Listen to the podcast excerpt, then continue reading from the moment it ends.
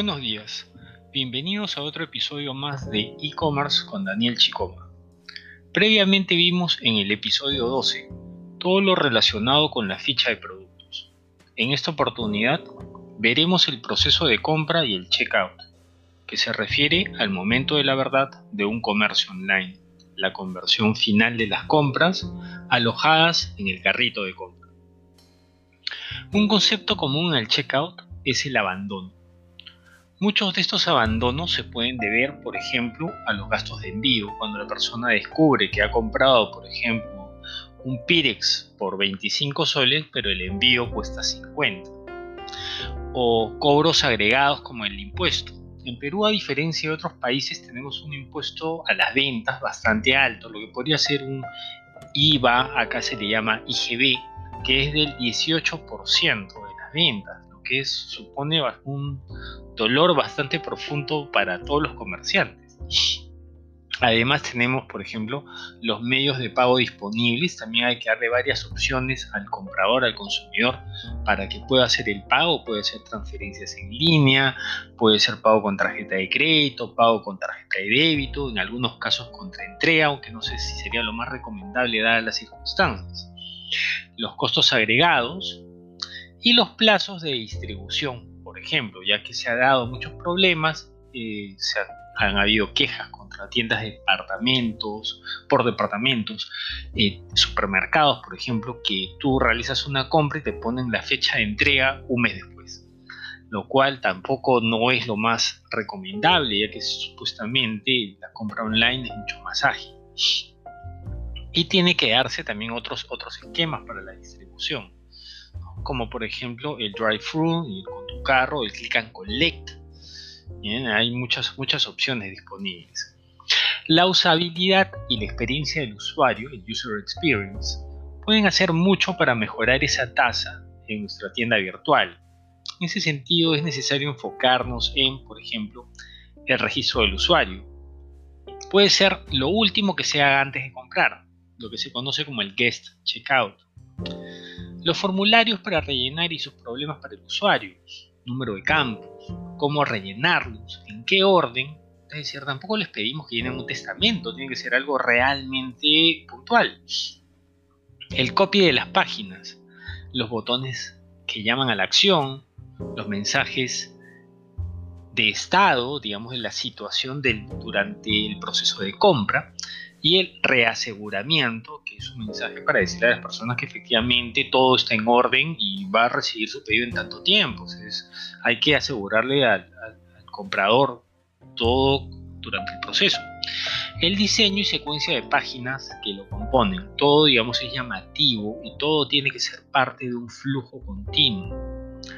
Luego tenemos la página del carrito de compra en el proceso de checkout la primera conversión de interés en las tiendas virtuales de productos físicos es la visita al carrito de compras. El carrito de compras es un elemento fundamental de toda tienda virtual. Debe ser fácilmente visible y accesible, estando presente a lo largo de toda la navegación.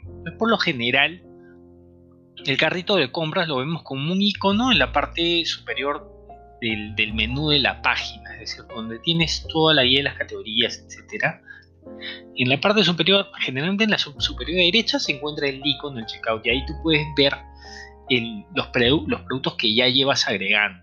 Por ejemplo, cuando se trata de un supermercado se presenta como una lista. Las funcionalidades que debe incluir la página de compra.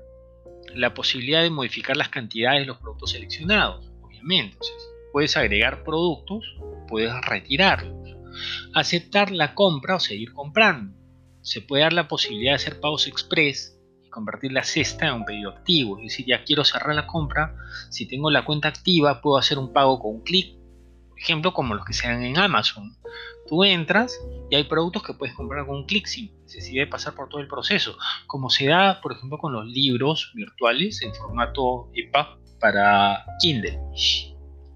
Adicionalmente, Dentro del carrito de compra se pueden incluir mediante widgets productos de venta cruzada o servicios, instalaciones, armado de productos, garantías adicionales, que permiten aumentar los ingresos de la empresa, logrando que los clientes aumenten su consumo.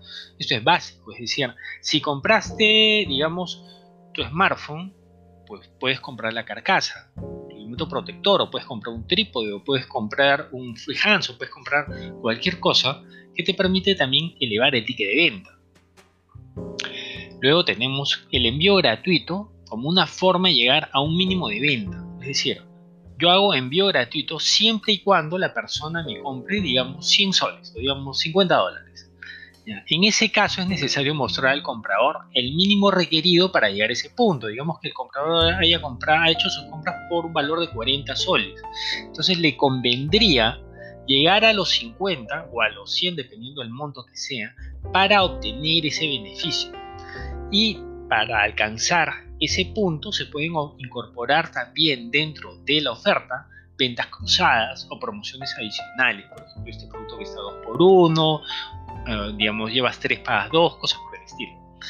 Uno de los problemas más graves de las tiendas online es no ser capaces de mostrar en la cesta los gastos de envío por desconocer en ese momento el destino del envío, porque normalmente lo que se hace es establecer las promociones según la información que llenen los usuarios. Esta situación se puede resolver incluso desde la página de producto, cuando a partir de un pedido mínimo el envío sea gratuito, por ejemplo, para determinados destinos locales. Pueden ser distritos aledaños, zonas residenciales, etc. Eso ya son criterios que tiene que establecer la tienda. Bueno, eso sería todo por hoy. Mi nombre es Daniel Chicoma, soy director de Perú Content Lab y mi correo es dechicoma.contentlab.pe y estoy acá para ayudarlos, así que si tienen las dudas, no se queden con la consulta. Gracias. Que tengan un buen fin de semana.